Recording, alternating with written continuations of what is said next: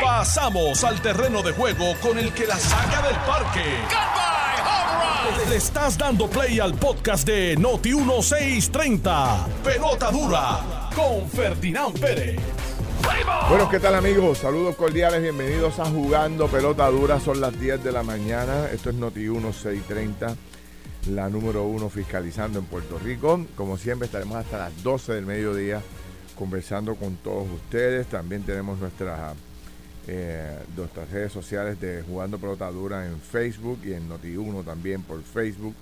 Y ahí puede conectarse con nosotros y enviar los eh, mensajes que entienda pertinentes. Y hay muchísimas personas conectadas. Un abrazo a todos. Aquí está don Carlos Mercader. Muy buenos días. Saludos Ferdinand, saludos a ti, saludos a todos los que están con nosotros, al gran Lajara que vino hoy en son de guerra. Vino hoy con su con su suéter de de camuflaje y parece que hay guerra, guerra por ahí, así que vamos a hablar un poquito de eso recordándole a todo el mundo que nos puede que, que nos puede escuchar a través de Noti 1630, Noti 94.3 y también a través de las redes sociales del Facebook Live de Jugando Pelota Dura y Noti 1. En Chile, Coman, ¿cómo está usted? Muy bien, Ferdinand. Contentísimo y como siempre un privilegio ahora estoy viendo de lo de- compartir con ambos aquí en la mañana de hoy con el público que siempre nos acompaña. Muy bien. Bueno, el día está interesante. Ayer fue el, el último día. Ah, bueno, ayer al mediodía se cumplía el, el plazo para que los candidatos a puestos electivos que van a participar en primaria tuvieran que presentar el 50% de los endosos requeridos. Así es. Y ayer un poco en el segmento de que tenemos en Jugando Dura eh, por las noches que se llama ¿Quién gana? Colbert presentó eh, los datos de que el 54% de todos los candidatos independientes se colgaron, no pudieron levantar los endosos, incluyendo todos los candidatos a la gobernación de forma independiente, todos quedaron fuera porque no, no lograron conseguir el 50%. Este, y una de las noticias que salió a relucir ayer era que aunque Eliezer Molina eh, había logrado recoger el 100% de los endosos, no había cumplido, según la Comisión Estatal de Elecciones, con dos requisitos básicos para tú poder aspirar. Uno es el de eh, hacerte una prueba de dopaje, que hay ya, que desde que yo recuerdo, cuando yo corrí por primera vez en el 2000, imagínate, hace 24 años atrás, era exactamente igual. Tú ibas a un laboratorio que ya había preseleccionado eh, la Asamblea Legislativa, y tú ibas allí un día en particular que te citaban. Me Correcto. toca tal día, tal hora. Y tú te olvidabas de eso, no, no tienes contacto con esa prueba ni nada. Si recibías una llamada del laboratorio, entonces te tenías que preocupar. Pero si no recibías llamada de nadie, era que eso después el limpiecito, ¿no? Y también el otro requisito era el de eh, llevar copia, certificado de erradicación de planilla de los últimos 10 años, que eso te lo exigen en todos lados. Correcto. Este, y decía anoche el comisionado electoral de Proyecto de Dignidad que para eso, como son tantos candidatos, el Departamento de Hacienda había habilitado el segundo piso del departamento para resolverle, facilitarle eh, ese documento a los candidatos. Exactamente. Recuerden que son eh, miles de candidatos, cientos y cientos de candidatos, y no sé cuántos exactamente, pero sobrepasa los mil, porque tienen que incluir a los, a los a le- cuatro mil, Sí, porque recuerda que, que tienes allí los legisladores municipales. legisladores municipales de cada, de cada candidato de Sí. alcaldía. legisladores municipales, alcaldes, representantes, senadores, etcétera, etcétera, etcétera. Son cerca de 4.000, como dice Carlos. no todos tienen los mismos requisitos, pero, pero en el caso de un senador por acumulación, pues Sí, yo no sé si a los legisladores municipales le exigen los 10 años de planilla o... Es un, es un requisito a todos Sí. por igual. Y Sí. también lo de la prueba de dopaje. Prueba de dopaje y también ya- la certificación de que está radicando. Dice que es que la comisión de la elección le tiene miedo al ESEL. Ay, Dios mío. Ya, Es increíble porque todo el mundo le tiene miedo al ESEL. Bueno, pero entonces eh, eso fue lo que surgió Ay, anoche. Dios mío, señor, qué Eh, pelada. Para terminar el, el- el- el argumento sobre mm, Eliezer, eh, pues eso lo dicen ayer, que yo no lo sabía, lo vine a descubrir tarde en el programa, que si yo sé eso, pues lo hubiésemos discutido con más tiempo. Pero me entero con los tres comisionados. Y dice que la, la Comisión de Elecciones emitió eh, una, un documento que, que básicamente descalificaba a Eliezer Molina, pero hoy sale a relucir que le dieron hasta las 12 del mediodía para él presentar la evidencia de que radicó documentos. No los puede radicar ahora. Es que tiene que presentar la evidencia de que se los radicó para la, fecha establecida. No es que hoy va y dice, aquí están las planillas. No, no, no. Es que tiene que presentar la evidencia. Exactamente. Y yo lo escuché en varios medios de, de comunicación esta mañana diciendo que, por ejemplo, con el tema del laboratorio, que él fue al laboratorio. Dios, mira, me están pidiendo que ustedes no han enviado el documento de la prueba de dopaje y que en el laboratorio le certificaron que sí, que la habían enviado, ¿verdad? Y que en la comisión no habían hundido el botón que eh, le permitía aceptar el documento. Eso es lo que plantea Eliezer Molina, habrá que verlo ya al mediodía. Sobre las planillas, él dice que también las entregó. Este no sé a quién, ¿verdad? O ese detalle, no, conozco cuál fue, no recuerdo exactamente qué fue lo que dijo sobre la planilla, pero dice que, las entregó. Que las entregó. no sé si hay más elementos, se entregó a alguien en particular o, o qué pasó que no se las han registrado, ¿no? Pero de todo eso, eh, Eliezer Molina tendrá que presentar evidencia a las antes de la no no perdón a las 12 a las 12 está convocado para las 12 correcto. Este qué tú crees que va a pasar tú que tienes experiencia electoral mira nosotros. eh, esto, esto para que, ¿verdad? Ponerlo en contexto, porque yo escuché las expresiones de Eliezer y parecería él dar la impresión eh, y de confundir al público de que esto es una persecución en su contra. ¿No? Esto, todos los candidatos, no importa el partido por el que usted quiera correr o si usted va a correr independiente, todos tienen que cumplir con lo que manda la ley. Y la, la ley le disponía a usted que usted tenía que entregar todos esos documentos, incluyendo, incluyendo el dopaje, las planillas, las certificaciones, todas a una fecha. Si usted no las entregó a esa fecha, la comisión no lo va a certificar como candidato. Y para usted aparecer en la papeleta, usted tiene que tener la certificación de la Comisión Estatal de Elecciones. ¿Qué es lo que dice la presidenta? La presidenta dice, mire, al momento yo no lo puedo eh, certificar porque me faltan documentos en su expediente. Y él dice, no, no, es que yo hice la gestión y yo los entregué. Y ella lo que le está diciendo, bueno, pues hoy al mediodía está convocado para que usted me muestre evidencia de que usted los entregó. ¿Y, qué evidencia es la que quiere ella? Como muy bien tú decías, una vez tú llegas allí con tus documentos, hay una persona que te coge eso allí y te dice, ya está, ponchado, tenga uno para usted y uno para nosotros. Y entonces usted se lleva su expediente y, si el documento de defensa eh, y en vez de salir en los medios gritando y con el pataleo de que ay la tienen en contra mía, usted se levanta y hace así, mire, aquí está este es el papelito mío ponchado, yo los entregué y entonces allí lo votaron. Vaya, me dicen que la prueba tiene que ser de cabello. La prueba de dopaje es de cabello, no es de orina. ¿Ah? La prueba que se le exige a todos los candidatos, me dice el doctor Rubén, eh, Santiago, que es de cabello. que es más es una prueba más eh, certera. Certera, correcto. Sí. ¿De Carlos? ¿Qué tú crees, Carlos? El parecer todo es distinto. Eliezer es un hombre perseguido. Y me da, yo no, ese muchachito hombre de toda su vida lo han perseguido. Y ahora pues todavía también lo están persiguiendo. Ahora no quieren que, by the way, ojalá, ojalá lo certifiquen, ojalá corra, ojalá le den la... O sea, yo quiero que él corra. Yo también. Yo quiero que él corra, que aspire y que tenga su, su que tenga su turno en el proceso democrático. La última vez cogió 8 mil votos cuando aspiró a la gobernación de manera independiente, pues que aspire nuevamente ahora al Senado y que, que, y que, y que y que se trate de, ¿verdad? de distinguir o proponer plataformas allá afuera para que, para que, no sé, ¿verdad? Le, la gente pueda escoger entre toda la gama de personas que están, que, se están certificando y que están aspirando a un puesto electivo. De verdad que lo haga. así que ojalá cumpla, ojalá cumpla y ojalá no lo sigan persiguiendo, bendito ese muchacho. O sea, que tú le deseas lo mejor del mundo. Es que todo el sistema en contra de él, ese muchacho tiene que ser ese muchacho le perdonan los préstamos por un lado, le dan por acá por el otro, le hacen lo otro. Ese muchacho, ¿sabes? Muchacho, muchacho eh, con su queja, con su queja, le dan un break más por otro lado, otro break más. El break de la esperanza se llama Eliezer Molina. No, ¿sabes? Yo de verdad. O sea, que si tú googleas Break de la Esperanza, primero sale la cara de Eliezer. Ahora, mira lo que dice es que, todo, es, que, es que, todo, con Eliezer es un problema. Mano. Nidia Carol, Nidia Carol dice en las redes, el único candidato con el 100% de los endosos y lo descualifican. Ay, ya. Mío, lo que es la ignorancia, por Dios. Bueno, pero tiene 100% de endosos. Sí los tiene, sí los tiene. Pero lo no rápido y no es el único.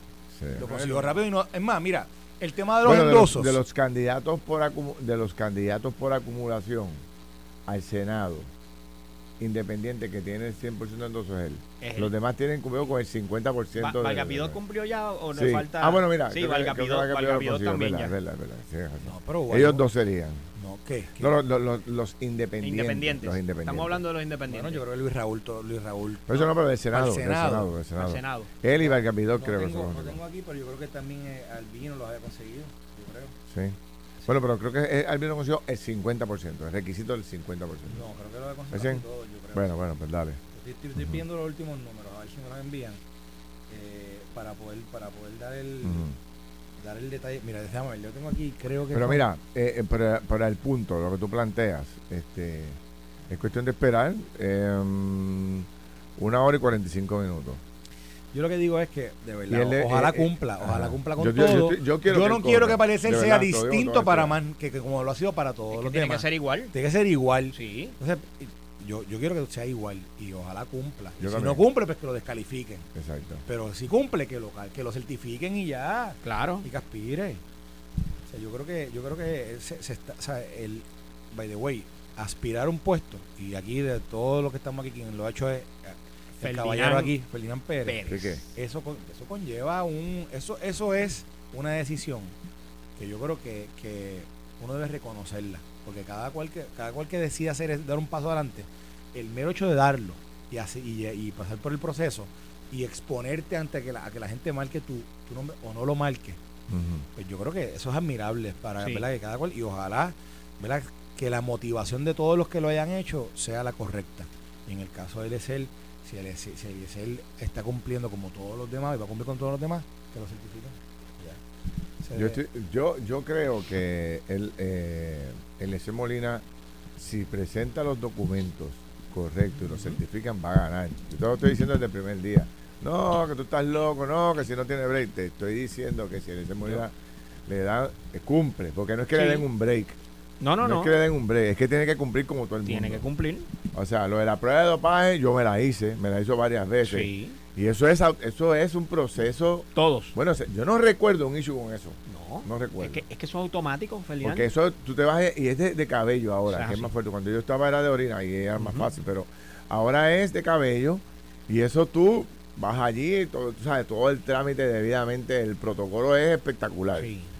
¿No? Y, y de ahí tú te desconectas de eso y el laboratorio establece un link directo con la oficina de recursos humanos de la Comisión Estatal de Elecciones, que es la que certifica. ¿Estoy en lo correcto? Eso es así y va directamente eso allí. Sí. sí, sí. Ahí no hay no hay De manera hecho, de, no, uno- no, no hay un, eh, no interviene nadie. No. O sea, ningún partido interviene. Eso es directo entre la Eso comisión es así. y, y eso, y eso es por ley. Usted tiene que certificar. Usted tiene, eh, hay un requisito por ley para poder correr que es ese. Este, además de la residencia, la edad sí. y todas las, eh, las otras cosas, ¿no? Si él presenta esa evidencia y presenta las planillas, yo, yo, yo creo eh, lo tienen que certificar y yo y yo, Sí. estoy- yo creo que va a ganar. Te estoy diciendo que va a ganar. Ahora, si no, yo, si no yo creo que no si no gana. yo creo que él no va a quedar ganar. mal, yo creo, yo que mal. no gana. Te explico por qué. Porque yo creo que, digo, y esto, esto es, esto no es científico, yo no lo he no, encontrado no, no, nada, oye, o sea, pero, pero quiero escuchar pero, tu análisis. pero, pero Eliezer Molina va a entrar en un cuadrilátero a competir contra quien le da- daría un voto posiblemente a, a Valga Pidot, o contra quien posiblemente le daría un voto a María Lourdes Santiago, o contra quien posiblemente le daría un voto al candidato de Victoria Ciudadana, que no sé quién es el de, no sé Bernabe o quién es, en el Senado. sí. O, entonces, yo creo que entre, acuérdate, porque se escoge uno solo por Sí. acumulación. Y yo creo que se va a ir allí a pelearse con, con todos ellos ese voto. Y yo no, y yo, y se sacó 8 mil votos para la gobernación. 8 mil votos para la gobernación, 8 mil votos para la gobernación. Tendría que, tendría que coger ese número y ¡boom! llevarle un cohete a la luna. yo creo que. Porque, bueno, pues entonces pues, pues, está bien. Pues si Porque los tiene, va, va, va- No es lo mismo coger para gobernador que coger para legislatura. Son dos así. posiciones totalmente distintas. Estoy seguro que si coge para gobernador no va a sacar los votos. Porque son, son, son posiciones electivas distintas. ¿sabes? Tú buscas personas distintas. Para legislador es otro tipo de persona. Está bien, pero, otro tipo de pero figura entonces, la que si tú tú, vas a votar el, posiblemente del, de la gente que, que simpatiza con Eliezer, Ajá. posiblemente simpatizan con Bernabe y van, Sí, a, y van a eh, tener ahí tú que tienes un punto, van a una apuesta. Le- se lo doy a Bernabe, se lo doy a él. Y Victoria Ciudadana le va a meter el billete a Bernabe para su O sea, tu campañita. teoría es la misma que tiene el mundo, que el mundo dice la teoría. ¿Cuál es la teoría del mundo? Dice, mire, los PNP jamás No van, a, votar buscar- por a votar por él. Los populares, hay una podría haber un por ciento reducido de ellos que vote por él. ¿Quiénes son los que votarían por él? Pues votarían los no afiliados, los independentistas, este, los de Victoria Ciudadana, e- ese grupo, ¿verdad? Pues entonces, la figura, la llegada de él a esa candidatura le resta voto a los que están corriendo por esas mismas ideologías. Correcto. Le resta voto a María de Lourdes, le resta voto a todos los de Proyecto de Dignidad, le resta voto a Vargas Vidot, que, que es de ese, de ese- de- está en esa área. Eso es lo que plantea Edwin Mundo y que posiblemente él lo que hace es derrotar a otros de los que están ahí, ¿entiendes? Lo- O, o repartirse, o buscarse voto entre ellos, tú sabes. Lo veo así y voy a añadir un, un elemento también que creo que en esta, en este cuatrenio va a ser de suma importancia. Yo creo que el, que el público ¿verdad? que nos escucha va a estar de acuerdo con esto, Ferdinand. Los puertorriqueños estamos buscando alternativas, muchas alternativas y queremos escuchar planteamientos. Yo creo que, como decía recientemente en el programa, nosotros vamos a tener en esta elección la mayor participación de votos por candidatura, la mayor participación de escogidos de candidatos independientes, la mayor participación, porque el puertorriqueño va a escuchar planteamientos, va a escuchar propuestas. Y aquí lo que dice Carlos tiene mucha razón también. Puertorriqueños van a estar escuchando de la misma pecera, de esos que abogan por ciertos temas en particular, van a estar escuchando y van a tener que escoger. Y esos votos se van a diluir, no los va a tener todo él como los tuvo en un momento dado Sí. para la gobernación. Así que me parece a mí que va a estar bien interesante. Este, este, el juego está comenzando solamente. La otra cosa es, si él no logra presentar los documentos, puede correr rating todavía. También, Sí, seguro. También Sí. él puede hacerlo. Ahí es mucho más difícil. Sí. Ahí es difícil. Yo, yo, sigo pensando que, que para el Senado por acumulación hay muchos que están eh, salivándose por esa silla Sí, y, no se han, y no se han dado cuenta que al final del día, cuando el elector acude a la urna en noviembre, escoge a uno. Sí. No escoge dos, no escoge tres, no escoge uno. Y, y el escoger uno, entre los que están bajo una insignia, que hay muchas, aunque el voto íntegro haya mermado, el voto íntegro tiene poder y sigue siendo un número como quiera, un número y, y, y vamos, si comparamos 2020 y, y- tratamos de hacer algún tipo de analogía con el 2020, algún tipo de comparación con los resultados que, vimos en 2020, que hubo mucho voto por candidatura, supongamos que se ve que se da igual, supongamos que se da igual el 2024, pues, pues no hay duda de que la gente en, el, en, el, en, el, en los encasillados de senador por acumulación buscarán quién es, si es uno, es el otro, otro. Pero ahí están no solamente los que mencionamos, ahí están también eh, los, de, eh, lo- los, de- los mismos del PNP, los mismos del Partido Popular, Mira. los mismos del, del- y los mismos de Proyecto de Dignidad. Así que son un count de candidatos Entonces, ahí. y la- tu- y se votación. diluye el voto. Y tu votación, si no lo haces correctamente, pues tiene consecuencias. Por ejemplo, si tú vienes y votas íntegro bajo la palma y en la, y en la papeleta legislativa, en la parte de senadores, vas y le, le das un voto a Eliezer, le estás quitando un voto No, pues ya- al senador de la palma. Sí, ya eso no es íntegro ya. Por eso, no pero, pero- pero tú puedes votar íntegro, tú puedes votar por la palma y vas y votas allá, o sea, pensando en la gente que vota íntegro. Y después busca Eliezer porque le gusta. Sí, pero le está Le quitando un voto Sí, al el voto íntegro- el Igual voto- ocurre con las demás candidaturas. Así Tú es. votas por Eliezer, como dice Carlos, no puedes votar más que por Eliezer. Le restaste pues le restaste voto a a, los a de- María de Lourdes, Así. a Vargas Vidot, a eh, y los de Dignidad, que de los de, perdón, a Joan, a, no, no, Joan Nuevo, ya está en Dignidad. Pero los que están independientes, Correcto. pues todos esos se van a ajuste. Bueno, mira, Este- yo, yo creo, y también otra cosa. Digo, y no estamos diciendo aquí nada, lo que estamos diciendo es cómo es que funciona. Cómo es que se suma y que se resta y- y al final dentro, del de la, dentro y- de la y- Eso mismo, comisión. ¿Cómo Y se yo- van a contar? no, nada, es cómo se suma y se Y a mí resta. me parece que en el voto mixto la alianza va a tener un problema de mensaje. Bueno, lo está teniendo, no es que lo va a tener, no es que lo estoy aquí inventándomelo. La alianza está teniendo un problema de, de comunicación de un mensaje donde sale un partido, Victoria Ciudadana, y te dice vota por el candidato del otro. Y lo mismo te está diciendo el PIB, vota por la candidata del otro para la comisaría residente. Y me parece que en ese, en ese empale- eso es como, como, con, eso es como un mejunje raro. Lo Están confundiendo al, Se- al eh, electorado. hay, un- hay una confusión ahora, pero cuando, cómo se manifiesta eso el día de la elección, de que más gente, de que posiblemente es, ese, ese, ese núcleo de electorado va a votar. Fíjate, del PIB y Victoria Ciudadana, uno pudiera decir que el voto íntegro va a estar en el piso. Porque ellos no están, ellos están totalmente en contra del voto íntegro cuando, cuando te están diciendo vota por mí para gobernación, pero vota por el otro para, para comisaría residente. Y eso es en contra del voto íntegro, correcto, es un voto por candidatura. Eso es casi. Pues entonces, si eso se manifiesta en el, en el voto para los candidatos que ellos tienen, eso va a ser un revolú brutal. Es más, yo creo que ellos ponen eh, eh, el ISL coge fuerza con ese revolú que tienen ellos allí. Porque la gente no sabe si. Puede ser que le quite un voto a Bernabe. Te voy a dar unos elementos más. Vamos a una pausa y venimos más con ese análisis y, y, otros temas que tenemos de mucho, mucho interés. Venimos rato. Estás escuchando el podcast de Pelota Dura, en Noti1 con Ferdinand Pérez. Bueno, regresamos, son las 10 y 30 de la mañana. Estamos analizando múltiples temas en, nuestro programa de hoy, Jugando Pelota Dura. Por Noti1, la número uno fiscalizando en Puerto Rico. Está valiendo los comentarios por Facebook mucho. Aquí está don Carlos Mercader, don Chile Coma, yo soy Ferdinand Pérez. Estábamos hablando de de la hora y media que le queda a Eliezer Molina para entregar los documentos de evidencia que, le están requiriendo. Hay otros temas.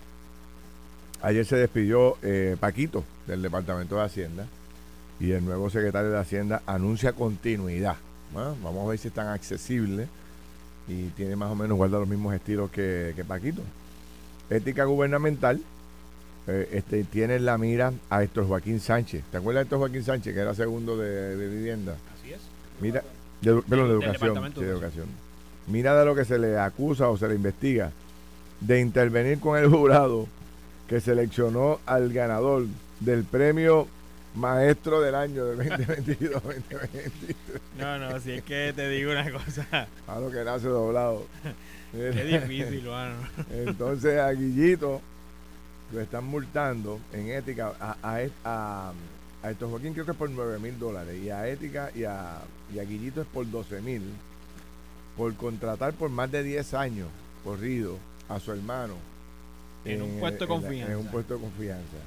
Lo están acusando por sin nepotismo dispensa. sin dispensa por 12 mil billetes lo están este, poquito poquito. Lo que pasa es que también ética no tiene mucho, mucho margen para... que me está tan raro que, que, lo estén eh, multando por eso, porque es que tan, todo empleado público sabe que si usted va a contratar a un familiar tiene que tener... vieja. Por eso, pero tienes que, es que es, tan simple y tan sencillo que todo el mundo lo sabe, que tienes que tener una dispensa de ética si vas a contratar, y más a tu hermano. Bueno, y Guillito. O sea, Guillito, Guillito no es un rookie, él sabe de esto, tiene asesores. Pero hermano, fue por, pero esto fue hace cuántos años yo vi ese señalamiento?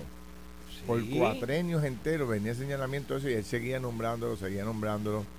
Obvió el, requerimiento y el señalamiento y seguía nombrando al hermano, ¿verdad?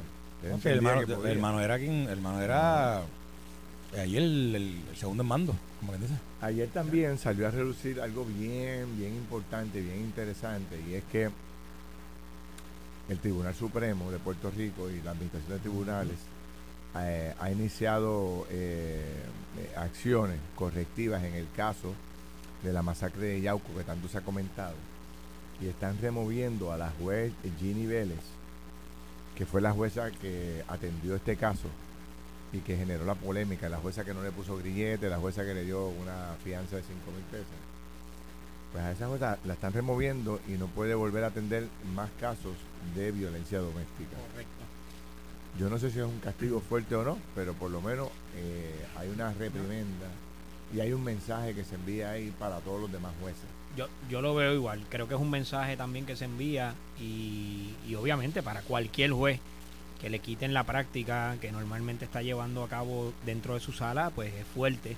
Y si la administración de tribunales tomó la decisión de removerla o de cambiarle los casos que, que va a haber, ¿verdad? Los que se le asignan, pues obviamente es un mensaje directo a que, mira, hemos encontrado aquí alguna falla y por, por el momento vamos a tomar estas medidas. Ayer, tú leíste una, en tu programa, tú leíste unas instrucciones especiales que se le dieron internamente a, creo que fue a los fiscales.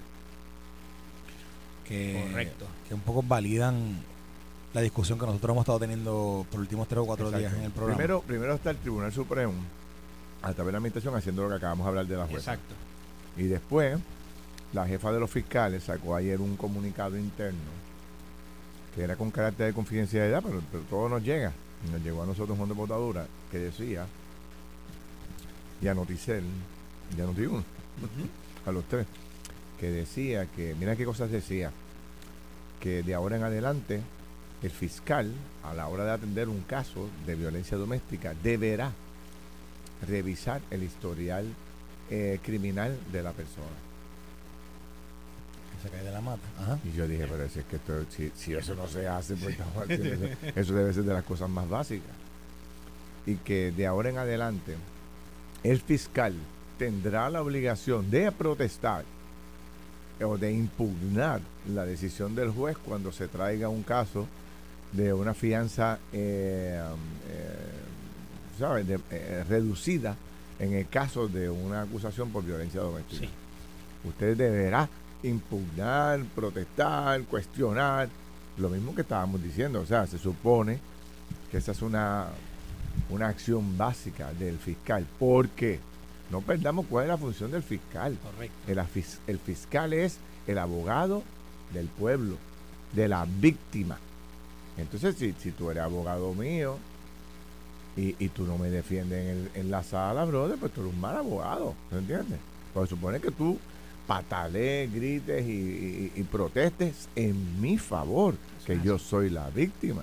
Eso es ¿entiendes? Eso estoy diciendo que abuso. Y, y que Eh, precisamente, y perdona que te interrumpa, Ferdinand, ¿verdad? Eh, eh, yo creo que todo abogado, todo abogado, y me atrevo a decirlo así, se siente orgulloso cada vez que sale a un tribunal o alguna, alguna gestión donde está representando a otra persona.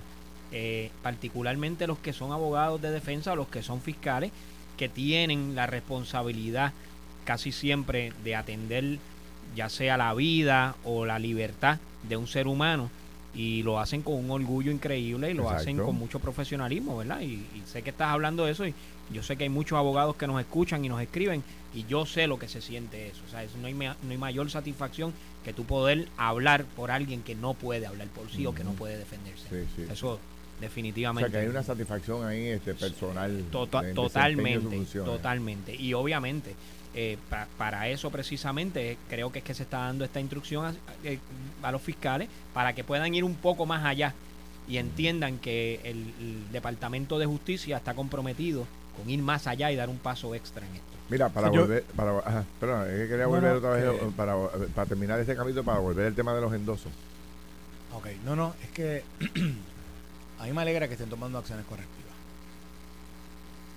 Yo creo que eso es parte, ¿verdad?, de lo que, de lo que al final del día el- el- la gente busca El pueblo quiere, claro. para que para asegurar que en, en el- la administración de la justicia se hace de la mejor forma correcta, que pueda respetar los derechos de todas las partes involucradas, pero particularmente en casos de, de una víctima, que no se mire por encima del hombro cuando se den ciertos elementos que se dieron en este caso y que llevan a uno a, una, a pensar pues, que no se, no se tuvo más diligencia o no se tuvo, no se fue más riguroso en el proceso de aplicar lo- lo que, lo, lo que estaba accesible para proteger a esta víctima por los elementos de, de que la víctima en algún momento dijo que había regresado, en algún momento había regresado con la persona y que, o que no.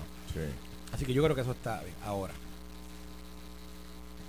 yo, eh, en la medida con la juez, yo, yo entraría en, en también en, en aquilatar toda la trayectoria de la juez, Sí. hacer una evaluación, porque puede ser, puede ser que la juez en este caso haya errado, y, ah, y yo creo que erró, o sea, no es que haya errado, es que yo creo que erró en unas cosas básicas o sencillas. Sí.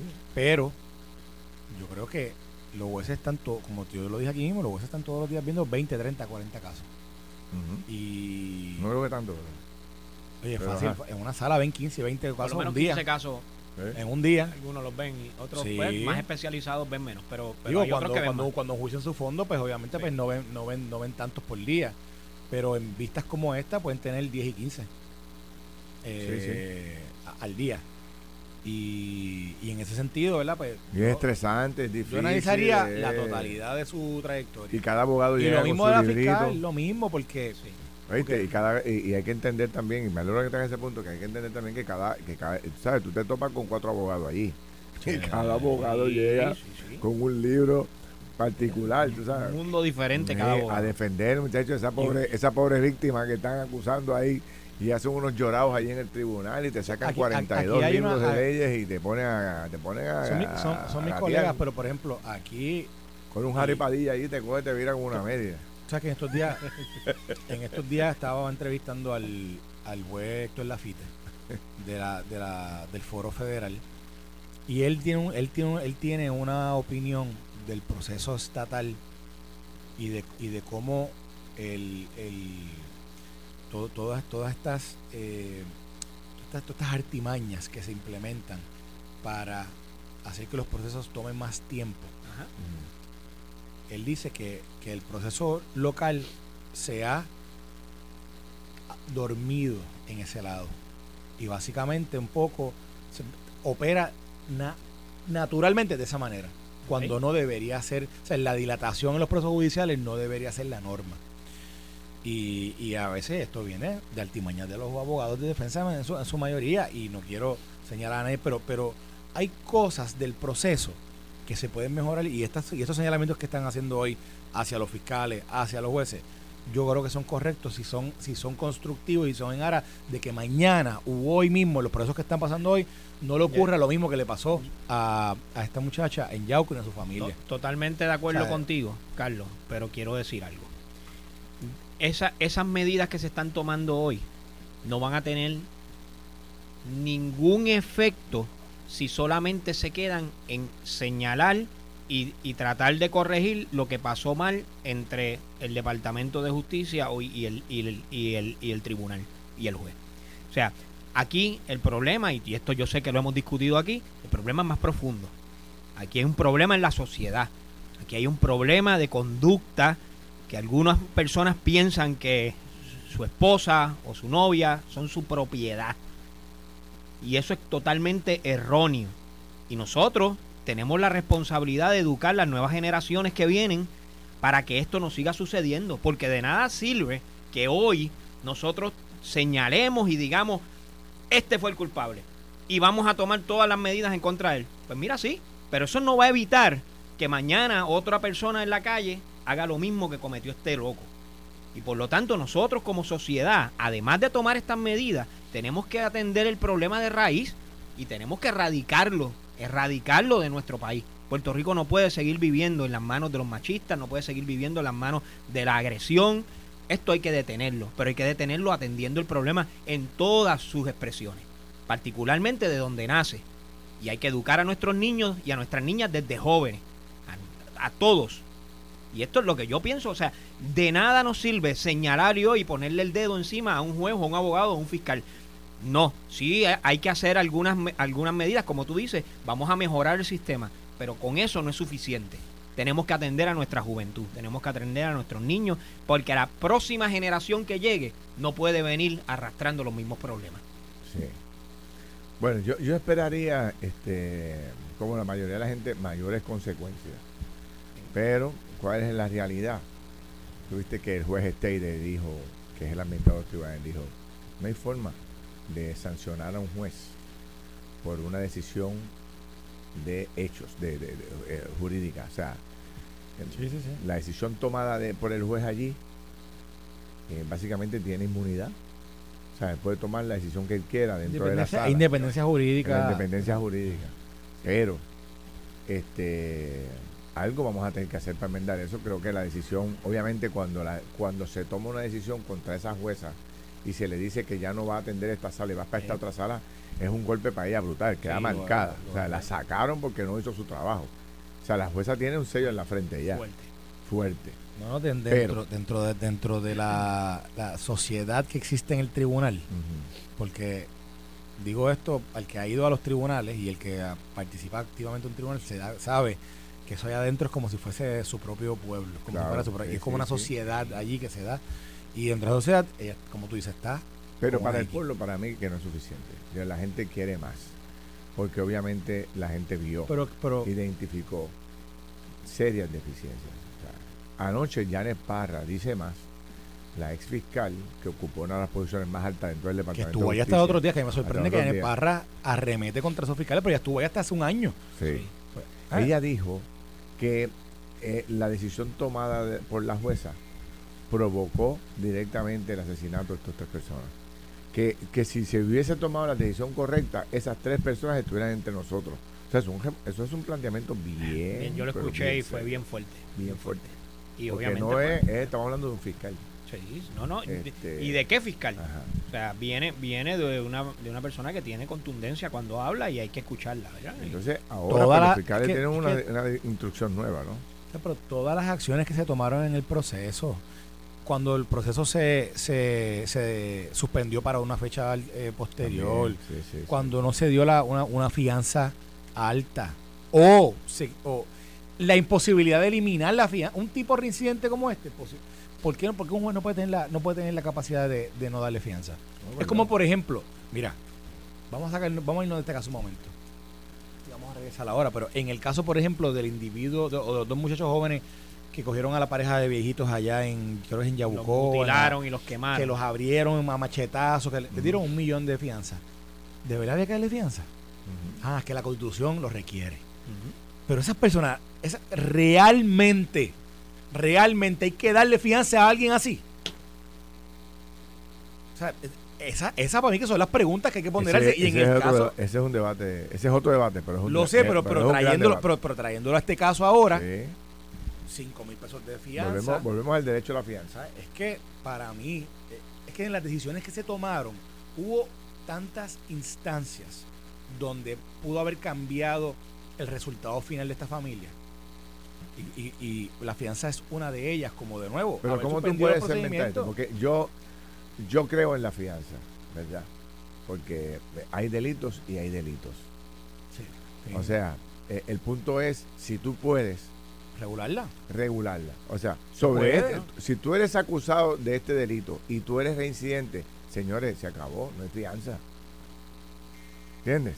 Con eso. Pero con una primera ofensa, yo me resisto a, a aceptar el que, no haya, el que no haya fianza. No sé cómo tú. no, no, yo yo, creo- yo no estoy diciendo eliminarla, por, pero el- bueno, depende. Yo, yo pienso que hay unos delitos de los cuales se le puede, de los cuales se le puede acusar a un individuo que yo le daría, yo daría, lo pondría en blanco y negro. Si tú eres acusado de tal delito, tú eres acusado de abusar de un niño menor, tú no tienes derecho a fianza. De acuerdo. Yo no se lo daría.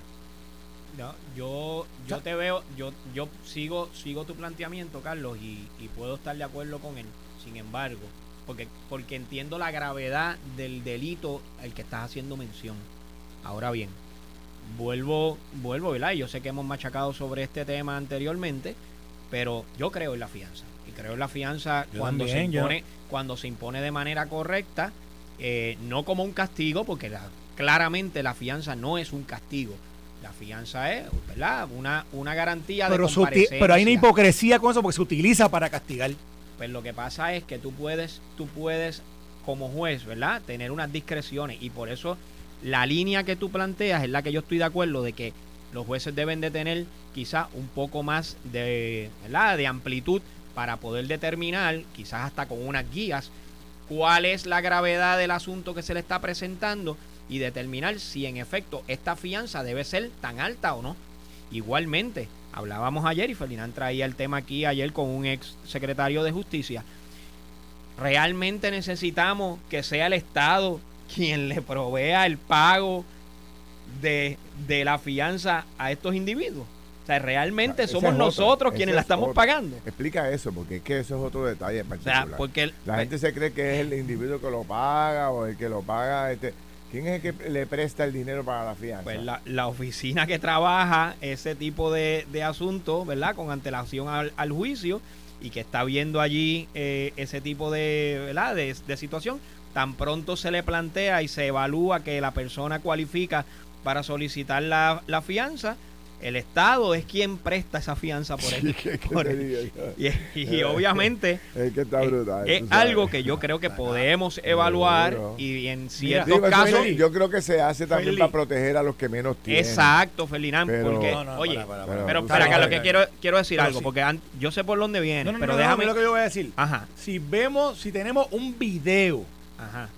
Eso me lo está, me lo está planteando alguien ahora. Y, esto está bien, esto está bien... Eh, curioso, pero está temperado los tiempos, porque hoy está todo grabado. Sí. Y Ferdi, si tenemos un video donde hay un individuo cometiendo un delito y van y lo llevan al tribunal, ejemplo, un joven que le mete un puño a un viejo, que lo tira al piso, que lo tira y lo tira a una...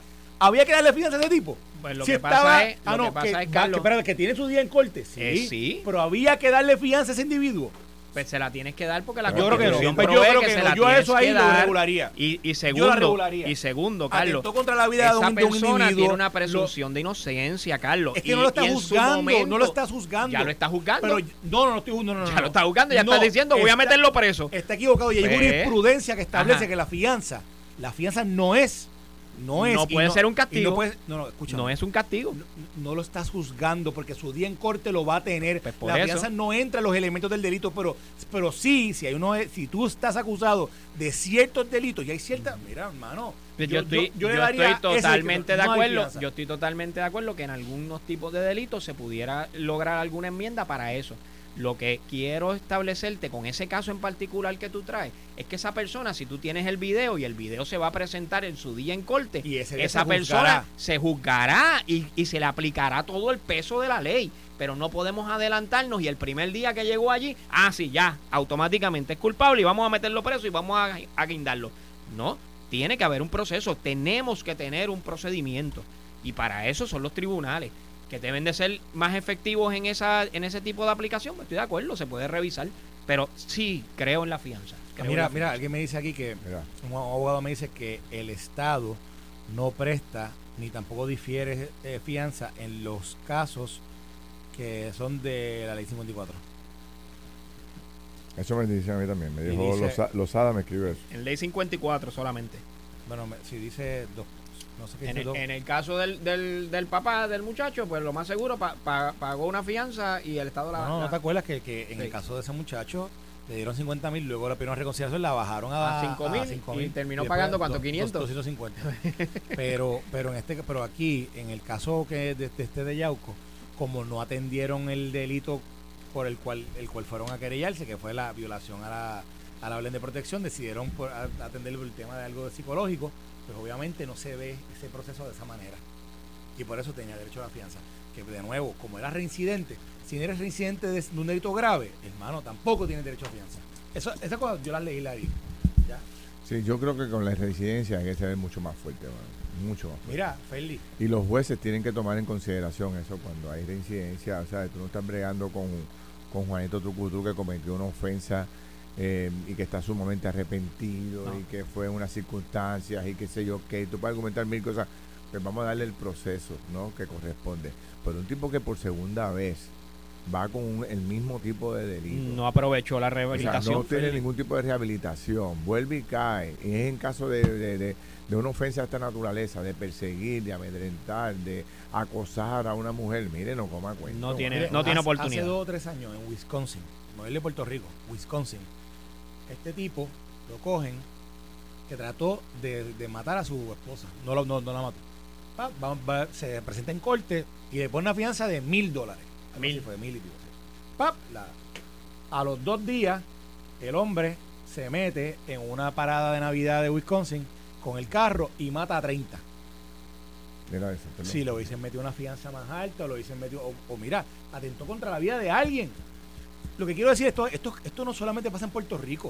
O sea, este tema de la fianza, eso es un issue que, que trasciende Puerto Rico, pero viendo tantos ejemplos que nosotros tenemos de reincidentes, de personas que, de personas que enfrentan el proceso una, dos, tres veces, pues eh, mira, eh, ya. Eh, hay un punto y es que, y yo lo he discutido antes, y es el tema de que hay acusaciones hay acusaciones. Hay acusaciones frívolas. De momento tú te encuentras a fulanito. Yo, No, yo vi a Chile y Chile me sacó el dedo y. Chile me agredió, Chile me empujó y Chile me dijo tantas cosas. Y una mentira sin evidencia. Así o sea, es. que ahí está- hay un, Así es. O sea, que tú no puedes inmediatamente, eh, por el hecho de que haya alguien que acuse a Chile de cualquier tipo de delito, adjudicarlo porque está la mala fe. Eso es así. ¿verdad? Está el odio, el rencor, la envidia, ¿sabes? Este, y todas esas cosas, y entonces metes a Chile preso por una acusación falsa, no le das no le das oportunidad de salir bajo fianza, buscar sus abogados, representarse, seguir su vida. Imagínate, imagínate ese caso, Ferdinand, y ahora añádele algo. Imagínate que ese Chile que tú mencionas no tenga los recursos económicos También. para defenderse y Peor. no tenga ni siquiera para pagar esos Esto fue el podcast de Noti1630. Pelota dura con Ferdinand Pérez. Dale play a tu podcast favorito a través de Apple Podcasts, Spotify, Google Podcasts, Stitcher y notiuno.com.